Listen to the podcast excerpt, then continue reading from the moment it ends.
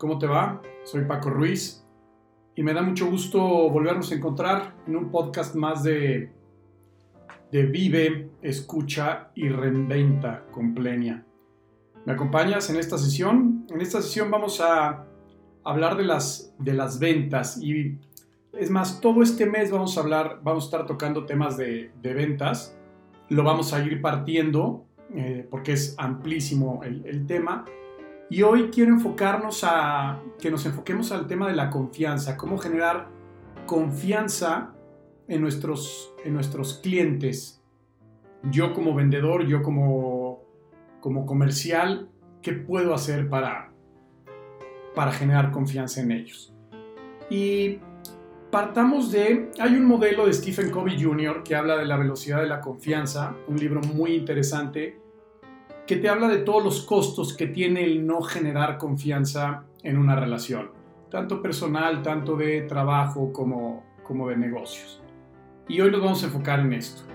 Y vamos a empezar por eh, de qué está compuesta la, la, confianza. La confianza se divide en, en dos. La confianza que va desde el carácter y la confianza que va desde lo competente. Es decir, en el carácter es cuando confías en las intenciones, en las motivaciones, en la integridad de una persona. En, lo competente es cuando tú confías en la habilidad, en la capacidad y en los resultados de una, de una persona. Y se manejan bien, bien diferente, fíjate. dice Alex Rovira, que, la confianza es binaria, que se tiene o no se tiene, hay o no hay. Si, a ti te dicen confías en una persona y dices más o menos, listo, es que no confías en esa persona. O a veces sí, a veces no, listo, es que no confías en esa persona, ¿ok? Eh, eso se refiere al carácter, a las intenciones, a las motivaciones y a la integridad. Dice Jack Welch que el ticket de entrada hacia una relación es la integridad. Si no la hay, no te metas. No, no, no si no confías en eso, no, no entables una, una relación. Y entonces esa es binaria, la del carácter, se tiene o no se tiene. Y es el punto de partida. Si tú no confías en la integridad, o si tu cliente no confía en tu integridad, en tus intenciones y en tus motivaciones, difícilmente vas a poder hacer una, una buena relación. A menos que sea completamente transaccional, que sea un one shot, y se acabó, ¿no? Que también se vale, ¿eh? También se vale hacer ese tipo de ventas de one shot y no es que todas las ventas sean recurrentes. Pero la otra, que es, la, que es lo competente, esa sí es gradual y se puede ir desarrollando. Yo voy a confiar más como cliente en un proveedor que me va dando resultados, que lo que me prometió que iba a ser su solución está funcionando, que la capacidad de respuesta es óptima, que las habilidades para poner en práctica lo que me vendió, para implementar lo que me vendió, es óptima. Entonces, estos dos, estos dos son los componentes de, la confianza. Eh, los intereses, el carácter, que tiene que ver con las intenciones, motivaciones e integridad, y lo competente que tiene que ver con las habilidades, capacidades y resultados. Y con base en esto, hay 10 conductas, se han desarrollado 10 conductas básicas para poder generar confianza con tu cliente. Primero, sé empático. Y esto tiene que ver tanto con carácter como con ser competente. Y buscando eh, ser empático, de repente dicen, ponte los zapatos del otro. Y para mí es muy superficial esa definición. Para mí es que el ser empático es saber entender y comprender que las otras personas piensan, sienten y actúan de manera diferente a la tuya. Y no por eso significa que esté mal y cuando un vendedor llega y te trata de vender lo que él quiere, porque él quiere, porque solo lo de él es bueno, y empieza a etiquetar y a juzgar lo que hace el cliente, lo que decide el cliente, vas a empezar a romper las relaciones. Y fíjate, déjame ponerte un, ejemplo bien claro. Eh, yo tengo un conocido, a mí me encanta tener muy bien los coches y si algo le, le falla a mi coche o algún detallito tal, voy y lo llevo con una persona que tiene, que es el mejor del mundo arreglando ese, tipo de, de, cosas en los coches. Pero cada que iba a dejarle un coche, me regañaba. Pero es que Paco, ¿cómo dejaste que pasara esto? Pero Paco, mira cómo tienes esto. Pero Paco, mira cómo está esto. Terminé por no llevarle más el coche. Porque no es empático conmigo. Voy y me regaña. Entonces, no es, no es, no, no, seguramente él vive una realidad diferente a la mía, porque él todo el, todo el tiempo tiene la posibilidad de darle eh, su coche a sus eh, mecánicos o a sus ojalateros, a sus pintores para que le arreglen todo, yo no. Entonces, ese es un primer el primer paso, sé empático. Segundo paso, habla con franqueza. En, en cuestión de tiempos, de términos, de condiciones, de qué hace o qué no hace tu producto, de si sabes o no sabes lo que te está preguntando el, el cliente cuando titubeas, cuando dices algo y el cliente identifica que es una mentira, vas perdiendo confianza. Muestra respeto. Fíjense, hoy, hoy estamos en una época en la que las cosas se están haciendo mucho más virtual que presencial. Y, aunque fuera presencial, ¿eh? completamente. Pero, pero hemos, hemos descuidado o se ha descuidado en, gran medida este respeto de, eh, de cómo enfrento, cómo me comporto enfrente de un cliente, qué hago y qué no hago, y le, y le y suelto de repente malas palabras, o, me, o me, relajo, o estoy en una sesión Zoom queriendo venderle a, mi cliente y yo estoy desparramado en la silla con una eh, camiseta y una gorra, eso lo puede identificar el cliente como falta de respeto. Número 4. Promueve transparencia, nada oculto. De verdad, al final todo flota. Hace poquito estaba con un grupo de, comerciales y estábamos hablando justo de la confianza y decían, es que nosotros tenemos un cliente que le ofrecimos determinada cosa y no lo hemos cumplido, mientras no se dé cuenta, no se lo vamos a cumplir. ¿no? Le dije, ¿de verdad? Sí, Paco, se está estipulado que ahí está, pero si él no lo pide y si, y si no se da cuenta, pues ni modo. Dije, oye, ¿qué va a pasar si el día de mañana se da cuenta? Ah, pues ya se lo doy. O ya, se, o ya, ya le libero esa, esa prestación. Está perfecto, pero a ver cómo quedas. Sin duda, posiblemente no tendrás problemas legales, no tendrás estarás cumpliendo con términos y condiciones seguramente, pero le estás pegando a la confianza de tu cliente. ¿Ok?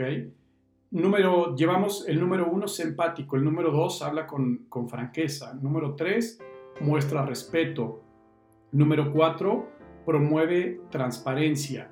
Número cinco, acepta y corrige errores. Sea accountable. Sé responsable de lo que te toca y en cierto modo de lo que no te toca.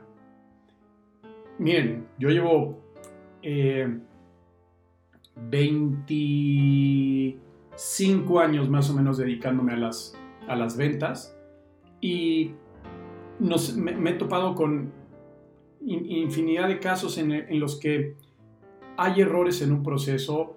Yo como vendedor pasé mal la orden a servicio a clientes o pasé mal la orden a, producción o le dije al cliente algo que al final no era. Y lo que más detesta el cliente es que de repente le eches la culpa a él o que, ah, es que los de servicio a clientes, es que los de marketing, es que los de operaciones, es que los de facturación, acepta y corrige errores tiene que ver con hazte dueño, tú eres la cara ante el cliente de tu empresa. Acepta los errores aunque no sean tuyos, pero son de tu empresa. Ya tendrás que ver hacia atrás qué haces, hacia adentro qué haces dentro de tu empresa. Pero ante el cliente, acepta.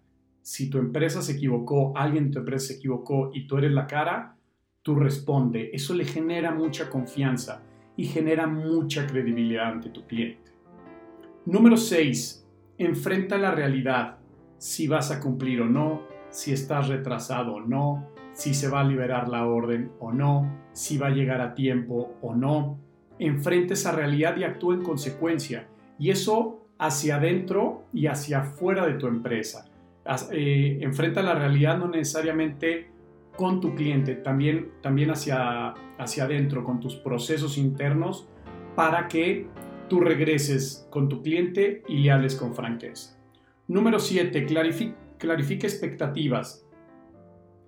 En los temas de comunicación o en temas de comunicación, uno de los grandes problemas que suceden es que entre lo que tú dices y lo que yo entiendo hay un gran abismo. Dice una frase que decimos lo que decimos y los demás escuchan lo que escuchan. Decir y escuchar son fenómenos completamente diferentes. Clarificar expectativas significa asegurarte que lo que tú le estás ofreciendo a tu cliente es lo que el cliente está entendiendo y que lo que el cliente te está pidiendo o está requiriendo es lo que tú le puedes dar. No hay peor frustración que una expectativa no cumplida. No hay mayor cosa que le pegue a la confianza que no se cumpla una expectativa. Número 8. Escucha primero. La mayoría de los vendedores estamos tan aferrados a llegar y ofrecer las perlas de la Virgen a nuestros clientes y decirles que nuestros productos o nuestras soluciones son las más innovadoras y les va a agregar valor, que ya tocaremos este tema de las propuestas de valor en un podcast más en un par de semanas. Pero pero llegamos y parecemos merolicos enfrente del cliente.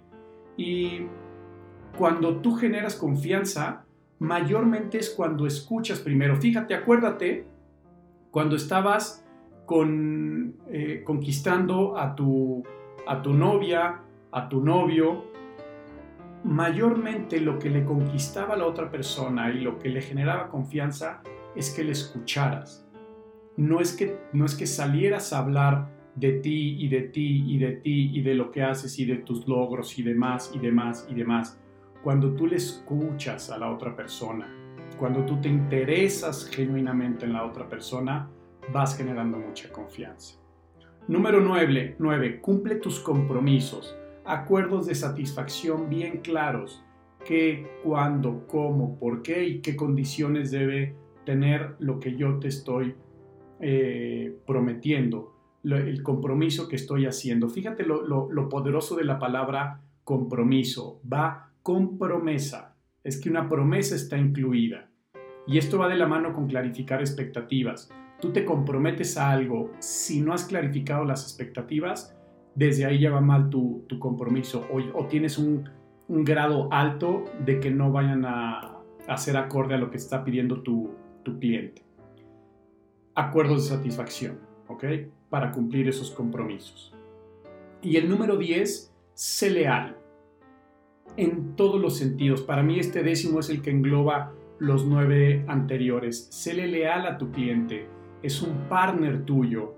Es quien te va a ayudar a lograr tus objetivos y tú eres quien le vas a ayudar a cumplir sus objetivos. Sé leal con él. No le traiciones.